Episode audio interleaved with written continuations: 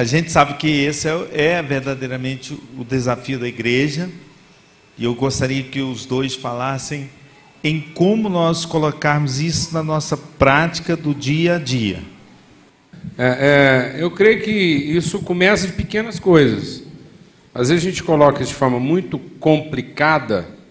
É, ela é, como eu disse no começo, ela é só complexa, ela, é, ela vai envolver muitos desdobramentos, mas é simples. Começa com como? Com a gente ter um engajamento, um compromisso. Isso não depende de competências, não depende de capacidade, isso depende do coração. Por isso que Paulo falou: Meus amados, abram espaço no coração de vocês, como vocês estão no meu coração. Então isso começa lá na sua escola, isso começa lá na sua empresa. De você entender que a responsabilidade dos processos ali é nossa. Isso é prático. Então o que, que não está funcionando? Onde é que falta postura? Onde é que falta engajamento? Onde é que falta compromisso? E a gente passar a se engajar nessas questões. Então, às vezes, o aluno está lá na escola e tem um punhado de reclamação para fazer. Identifica uma delas em que você pode fazer a diferença. E abrace isso, essa causa. Então, é, é simples. Como é que esse salão aqui vai terminar depois da reunião? Quer fazer uma denúncia? Sai catando o papel que tiver no chão. Hein? Isso é engajamento, isso é postura profética. A gente tem a tendência de passar pelas coisas e achar que a responsabilidade é sempre quem vem depois da gente. Responsabilidade tem a ver com resposta, com ser responsivo. Então, eu sou responsável na forma como eu respondo. E não é como eu respondo à sociedade, é como eu respondo a Deus para a sociedade. Eu sou a resposta de Deus para as questões. É como Deus responde. Eu estou respondendo a Deus. Eu sou resposta ao que está no coração de Deus e a forma como Ele quer responder ao que está no coração do homem. Então eu sou um ser responsivo. O sacerdote nada mais era do que era o responsável. O profeta é o responsável. Então o profeta, ele substitui, de certo modo, a figura sacerdotal lá, porque ele tem a capacidade, a condição de Deus de ser resposta. Paulo diz: orem por mim, para que eu saiba como convém responder a cada um, de forma prática. Você é a resposta na sua escola, você é a resposta no seu ambiente de trabalho. Não transfira isso para os outros. Não seja quem se queixa, mas seja quem se engaje.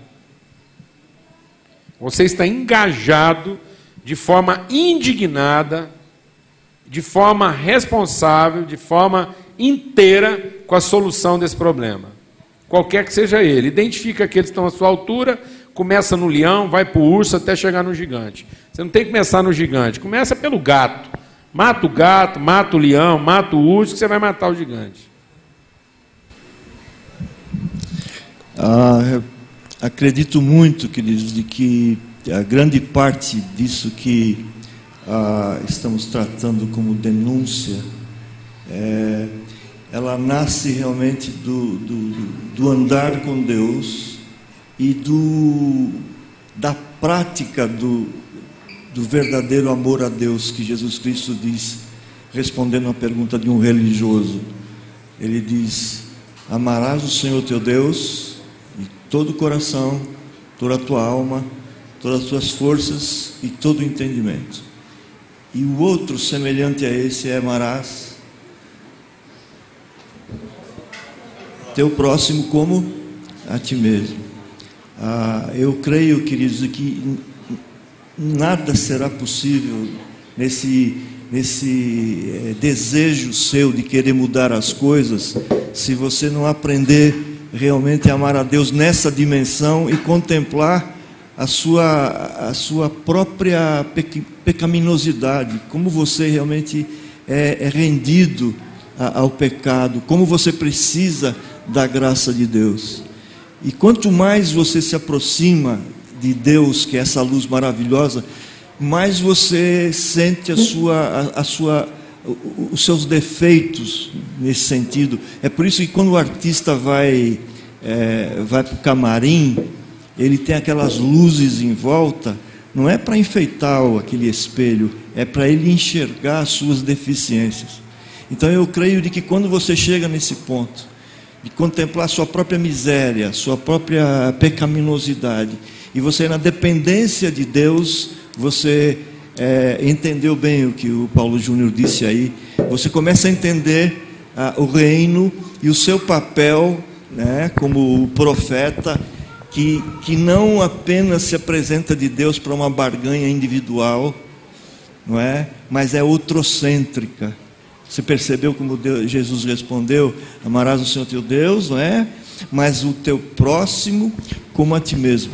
Então eu creio muito de que realmente as coisas começam a acontecer quando você entra na dimensão da, da, da compaixão. Jesus é um exemplo disso. Ele, ele vê uma viúva é, levando seu filho único para, para ser sepultado, ele sente compaixão. Ele vê a multidão, ele sente compaixão. É, essa coisa de saída da, do, do, desse em si mesmar-se e entender que o reino de Deus é muito mais abrangente. E o Paulo falou com muita propriedade aqui. Ah, se você não entender o relacional se você não entender que realmente é, Deus trata, está é, muito mais preocupado em, em, em, em, se envolver com a nação santa, né? Ele não, não, não é um Deus que é, satisfaz seus caprichos, ó oh, Deus me dá aquilo, faz isso, como se fosse um moleque de recado. Então eu creio é, piamente de que essa, essa mudança de paradigma, de se aproximar de Deus não para barganhar, mas se aproximar de Deus porque você o ama com todo o coração, com toda a tua alma, com todas as tuas forças, com todo o seu entendimento. O resto, as, as coisas acontecem. A segunda pergunta vem da internet, do chat, da Esther. Ela pergunta, direcionada ao Paulo, Paulo Júnior. Eu não entendi muito bem a questão da salvação individual. Você poderia explicar melhor? É porque nós temos a tendência de achar que o salvo é aquele que é salvo para ele mesmo. Então nós estamos pregando um tipo de mensagem em que a pessoa está pensando em se salvar e não a ser instrumento de salvação. Quem está constantemente pensando em se salvar, ele desenvolve um conceito de salvação que é o conceito do safo. Ele quer se safar e não se engajar. Ele não entende a vida dele como um processo de revelação. Ele entende que toda a obra de Deus é para poupá-lo, para sacá-lo. Né? Então, esse cara que pensa salvação desse jeito, ele pensa assim: a gente faz isso, a gente pega, vai lá e faz evangelismo na escola e tira os alunos da escola para trabalhar para a igreja. Porque a gente vai lá e safou ele numa escola ruim. Então nós estamos pensando que salvação é o quê? É a gente ser arrancado de uma situação ruim e levado para uma situação boa. E não a pessoa que, tendo consciência de que é salvo, ele consegue descer numa situação ruim para transformá-la. Jesus é aquele que subiu porque ele é primeiro aquele que desceu. Então os nossos salvos de hoje, eles não estão pensando em descer, eles já logo estão pensando em subir, em se safar. É por isso que tem tanta gente safada na igreja, pensando que é salva. Porque ele se safou. Então o safo está pensando em salvar quem? O indivíduo. O salvo está pensando em salvar quem? A relação. Quando Deus fez a promessa de salvação a Abraão, ele disse: Em ti serão benditas todas as famílias. Se Deus tivesse dito: Em ti serão benditos todos os indivíduos, ele teria indiretamente incluído as famílias. Mas quando Deus disse que abençoaria as famílias, indiretamente ele excluiu todos os indivíduos. Então ele excluiu quem pensa salvação de forma o quê? Individualizada. E só incluiu aqueles que pensam salvação de forma familiar, relacional. As, é, o pessoal da internet que está perguntando, Éder Jareta, assumir uma postura de denúncia tem a conotação de assumir uma postura rebelde diante da igreja. Como fazer de maneira concisa sem sermos vistos como tal, no caso rebeldes? Novamente, Assumir uma postura de denúncia tem a conotação de assumir uma postura rebelde diante da igreja. Como fazer de maneira concisa sem sermos vistos como tal? Como rebeldes. Tá, tá mais para o Paulo responder isso aí. eu, eu diria que, é, em uma frase só, fazendo em amor, né? Mesmo essa, eu acho que é, nós precisávamos ir para casa e ficar meditando no texto que Paulo falou, a respeito dessa tristeza. É, inclusiva, né? Inclusiva. E não a tristeza exclusiva. É, exato. Exatamente. Porque esse é o caminho. Se você olhar para a situação, no caso aqui, você corre o risco, né, como ele falou, de ser taxado como uma pessoa rebelde, né?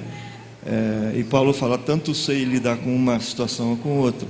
Eu acho que faz parte do profetismo ah, o, ser, o ser considerado um rebelde, não é verdade?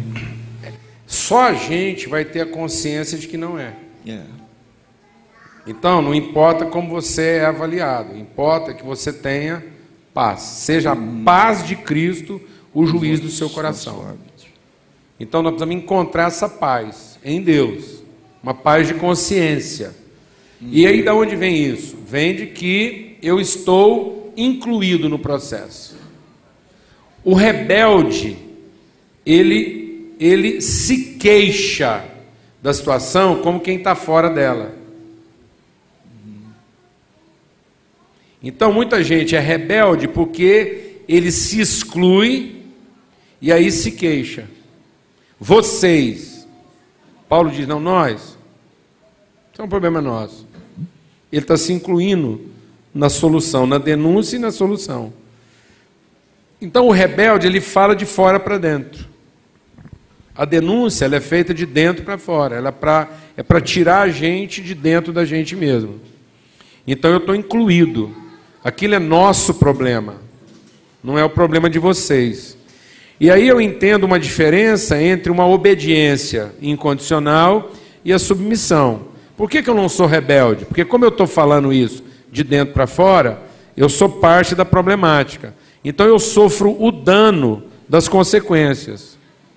Então tem muita gente que é rebelde, por quê? Porque ele faz a queixa já numa distância em que ele não pode ser atingido. Então ele se excluiu, e aí ele faz a queixa. Então ele não se submete. Agora, o que é fazer uma denúncia? Eu estou aqui obedecendo a Deus, não concordo com o que está acontecendo, mas me submeto às implicações do que eu estou fazendo.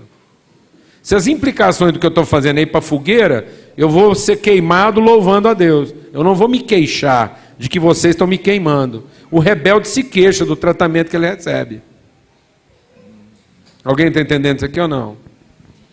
Você, ele faz a denúncia, a hora que você manda para a fogueira, ele amaldiçoa todo mundo.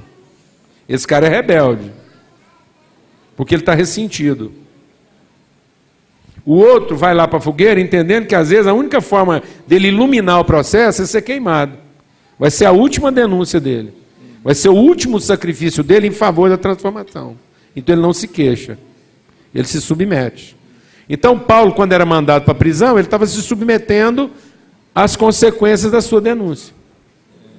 E ele, e ele sente isso, né? Quando fala o meu tempo é chegado. É chegado. É chegado. Ele estava lá na cadeia, sofrendo as consequências da sua denúncia. Não estava lá amaldiçoando o carcereiro, o imperador romano, isso tem encapetado, esse povo é tudo do demônio. É isso aí. É. É isso. É. Jesus não foi para a cruz amaldiçoando os fariseus e publicanos que o crucificaram. Ele generalizou todo mundo e disse: Pai, perdoa porque eles não perdoa. sabem o que estão fazendo. Essa foi a sua principal denúncia. Uhum. O perdão. Uhum. É Nós temos muitas perguntas aqui agora que chegaram da internet, mas eu queria dar oportunidade para mais alguém daqui do, do, da plateia. Alguém mais gostaria ou não? Por favor.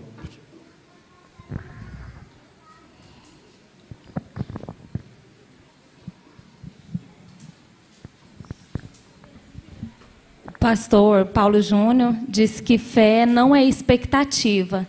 Tem como o senhor explicar melhor? Expectativa é a forma como você acredita.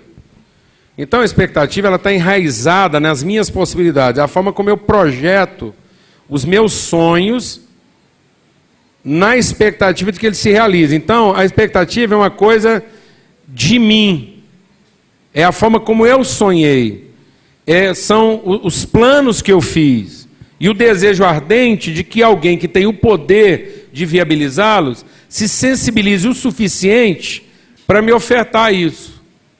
Então, isso é uma expectativa. Então, a crença é uma forma de nutrir expectativas a respeito de Deus. É um acreditar. Eu pego o meu crédito e deposito em Deus.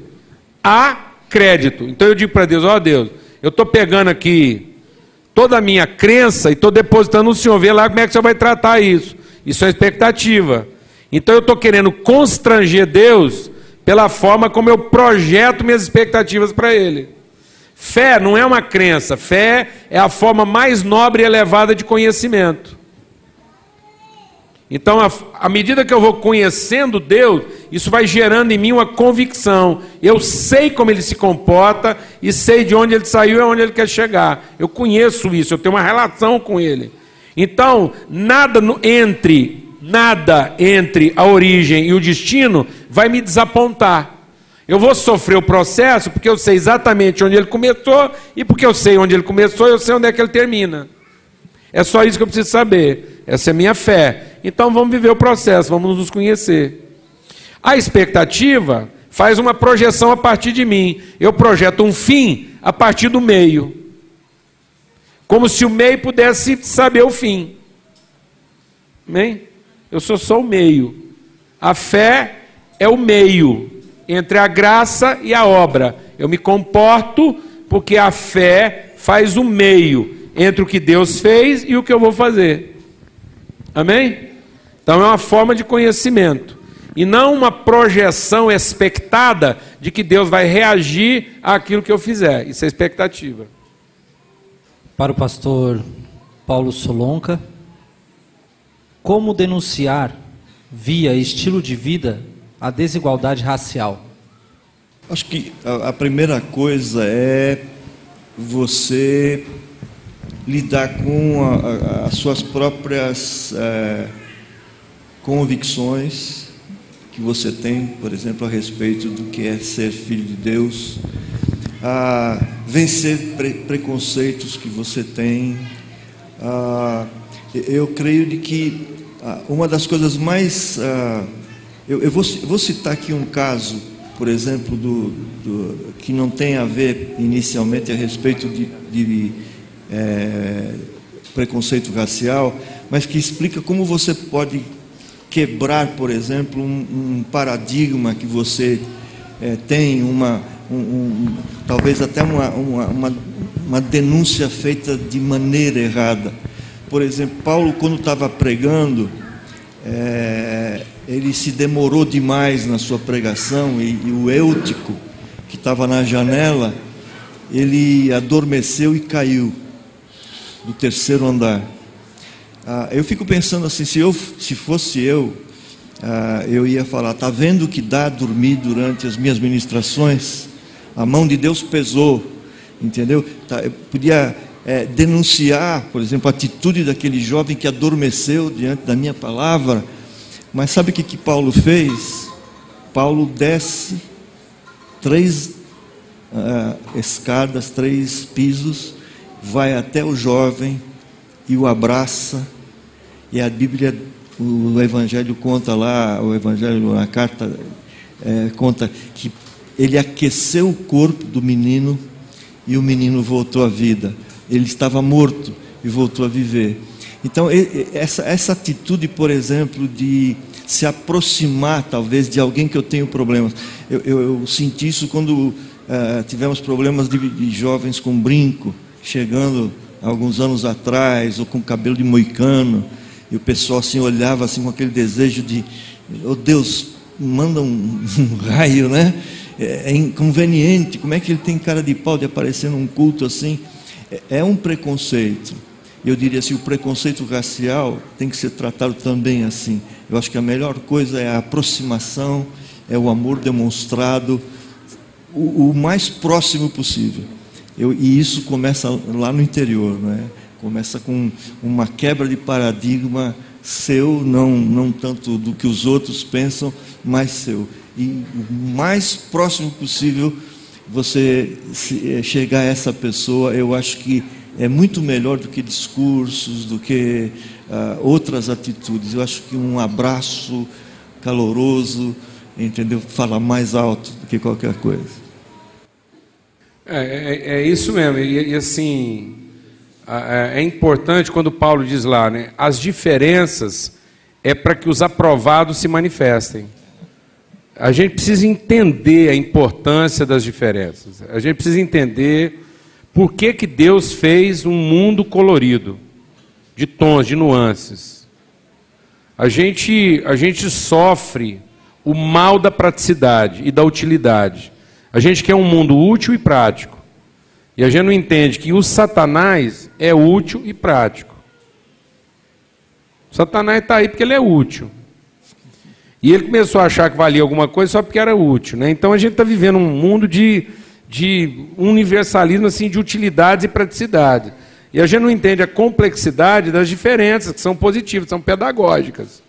Porque Paulo diz que é na vivência dessas diferenças que a gente vai sendo aprovado. Então elas são confrontadoras mesmo. Elas não são as diferenças não são para serem negadas nem sublimadas. Eu acho que parte da nossa dificuldade em lidar com preconceito é que a gente tenta transformar isso numa igualdade e não na vivência triste e saudável da diferença. Então, não, existe essa igualdade, existem as diferenças de cor, de tamanho, de gesto, e elas são pedagógicas, elas são para nos aborrecer mesmo. E para que a gente, sendo aborrecido por elas, a gente consiga superá-las. Há diferença de cheiro, de comportamento. Então eu fico pensando que no lugar de Deus, se a gente tivesse que criar um animal, o que, que a gente ia criar? A gente ia criar um bicho que bota ovo, dá leite, tem pena, tem couro, canta de madrugada para acordar a gente, serve de animal de estimação, serve para montar e parar a chão. A gente ia fazer um animal só que servisse para tudo. Ia ser uma mistura de gato, galinha, cachorro, vaca, cavalo. Mas era uma coisa só, porque simplificava, não tinha que mudar o tipo de ração, chamava por um nome só, não tinha que criar fazenda. Era um bicho só, prático. Fruta, não tinha que ter laranja, manga, banana, abacaxi, isso é muito complicado. Fazia um pé de uma coisa que servia para tudo, dava caldo, fazia doce, entendeu? Dava suco, servia para remédio, pronto. Quer coisa mais simples? Deus é muito complicado. Deus gosta de dificultar o negócio. Efeito colorido, né? Então, por exemplo, a gente queria uma igreja só de lambari, ou então só de bagre. Quem foi que inventou o bagre? Vai num aquário, o bagre. O que é o bagre? Bagre é aquele crente. Um ano para o cara ter revelação, mas ele está lá. No aquário. Quem fez o bagre? Foi Deus. Não, tem gente que. Não, Deus está no lambari, só de multidão, não para quieto, louvor é agitado. Não. Então, a hora que você estiver com crise de preconceito, vai para um aquário. Olha o lambari, o bagre, o cascudo, olha a moreia, um povo. Rapaz, Deus gosta de complicar o um negócio. Ele pôs a diferença para me entristecer, para eu ficar saudável. Amém? Amém, mano? A gente não seria saudável sendo agradado. A gente só é saudável porque é aborrecido. Glória a Deus. As diferenças raciais são para nos aborrecer e não para nos privilegiar. Irmãos, nós temos mais algumas perguntas aqui, mas não vamos estender não, porque já são 10 e 20 da noite. E eu quero agradecer de coração ao pastor Paulo Solonca e ao pastor Paulo Júnior. Para que vocês tenham ideia, o pastor Paulo Júnior acompanhou de manhã o pastor Paulo Solonca no Café para Pastores ministrou para a liderança e para a igreja local aqui antes de falar, falou depois no Missão na Íntegra e amanhã ministra aqui também. O pastor Paulo Solonca falou de manhã no Café para Pastores, está falando aqui e ministra amanhã na Igreja Batista da Fama. Então a agenda desse pessoal é muito corrida e mesmo assim, por isso que está mancando. E mesmo assim tiveram tempo para atender a agenda do Missão na Íntegra. E eu quero pedir perdão aqui para todo mundo na internet, inclusive. É, o pessoal que faz evento, que faz esses congressos, esses seminários, a gente quer que o pessoal acabe atendendo as nossas necessidades, a nossa agenda local. E foi o que aconteceu hoje com o pastor Ariovaldo Ramos. Então, ciente de que a agenda estivesse lá disponível, do, do palestrante e tudo mais, acabou assumindo dois compromissos numa mesma data, em cidades diferentes, ficam dependentes extremamente de voo. E eu mesmo faço isso no, no, é, no Missão na íntegra. Para que um palestrante atenda a gente, fala, não, eu coloco você no voo, tal hora, tal dia, aí você vai e fala lá. E acabo, por causa do interesse próprio do Ministério, esquecendo que o palestrante tem família, o palestrante tem casa, tem saúde. Então eu quero pedir desculpa de antemão aqui, mas quero agradecer de coração. Eu sei o que esses homens passam. A gente de vez em quando demora três anos para que o palestrante venha novamente falar e ministrar aqui para a gente. E agradeço a Deus por todos esses homens e mulheres que têm viajado pelo Brasil anunciando as boas novas aí. E não tem doença que pare esses homens, mas eu mesmo assim peço desculpas. Entendeu? Obrigado. Vamos nos colocar em pé? Quero chamar o nosso anfitrião, o Rony.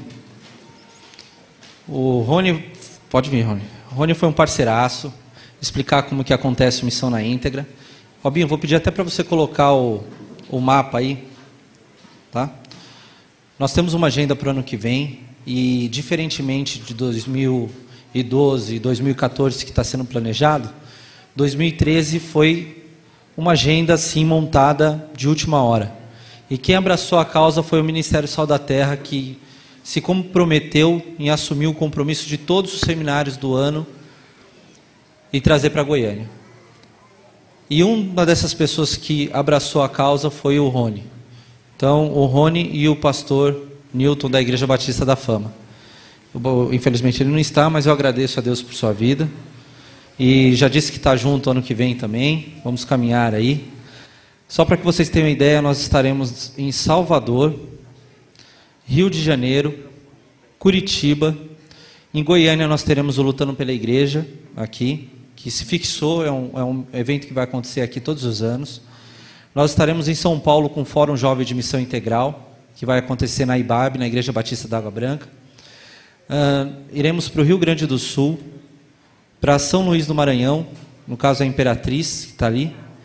Uberlândia, né, a gente acabou de fechar a agenda aqui também com o pastor Paulo Júnior e Goiânia, que nós teremos duas datas do Missão na íntegra. Então viajaremos o Brasil e você pode nos acompanhar através da internet. Ore pelo nosso ministério, consiste em levar essa palavra a sério, essa palavra ética e bíblica, e ore por esses, homens e por o alicerce que estão na casa de cada um deles. A gente sabe da Lana, sabe da Noêmia, sabe dos filhos, das comunidades locais, e agradeço. Rony. Senhor, nós agradecemos esse tempo da vida destes profetas, homens que têm se colocado na brecha, que têm se oferecido como sacrifício na tua obra, no teu reino. Somos gratos pela vida do pastor Ari, mesmo na ausência.